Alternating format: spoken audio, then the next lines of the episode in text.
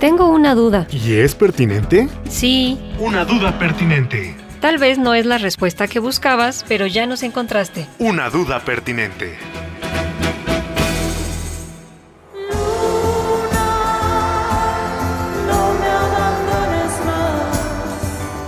¿Que la luna se aleja de nosotros? Sí, tal parece que el satélite natural ya se fastidió de la humanidad y cada año se distancia 3.8 centímetros de la Tierra.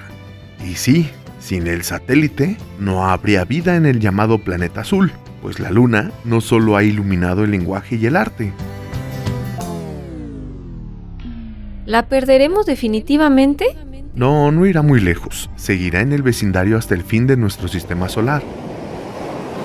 En el pasado, hace algunos millones de años, la luna estaba mucho más cercana. Por lo mismo, las mareas eran más intensas y frecuentes, lo que llevó a pensar a los investigadores que los charcos o residuos de agua que quedaron varados cuando retrocedía el mar fueron fundamentales para las reacciones químicas que originaron la vida tal y como la conocemos.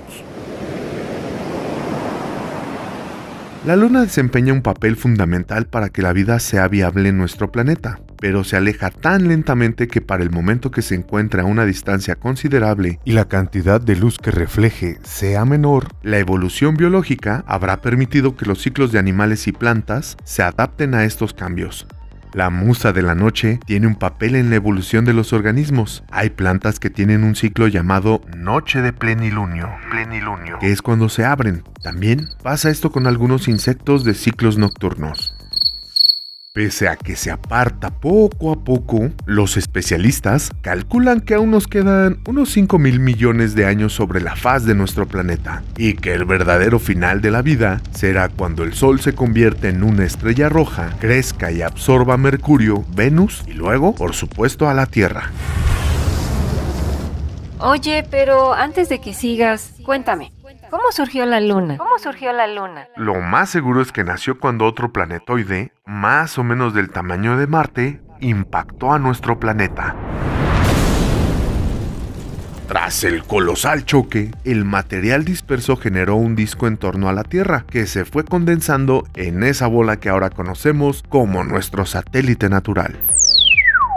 La Luna es enorme en comparación con los otros satélites del resto de planetas de nuestro sistema solar. Esta relación es única en lo que conocemos del universo, pues la Luna es una compañera inusual, rara, que ayuda a nuestro planeta a estabilizar su eje de rotación, retrasar su órbita y calienta el núcleo del globo terráqueo.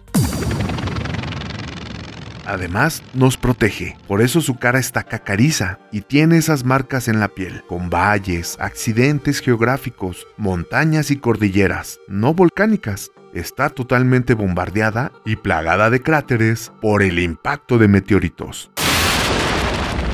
Así lo dieron a conocer Michel Holguín y Leonardo Frías en el artículo La Luna se va, se va, se aleja de la Tierra, publicado en la Gaceta de la UNAM el pasado 10 de octubre de 2019.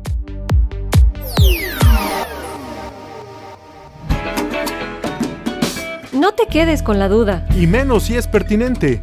Escucha la próxima respuesta, ¿ah? Una duda pertinente. Una duda pertinente. Escúchanos todos los martes a las 6 de la tarde en Covalencias, revista de divulgación de la ciencia de la radio del Instituto Politécnico Nacional.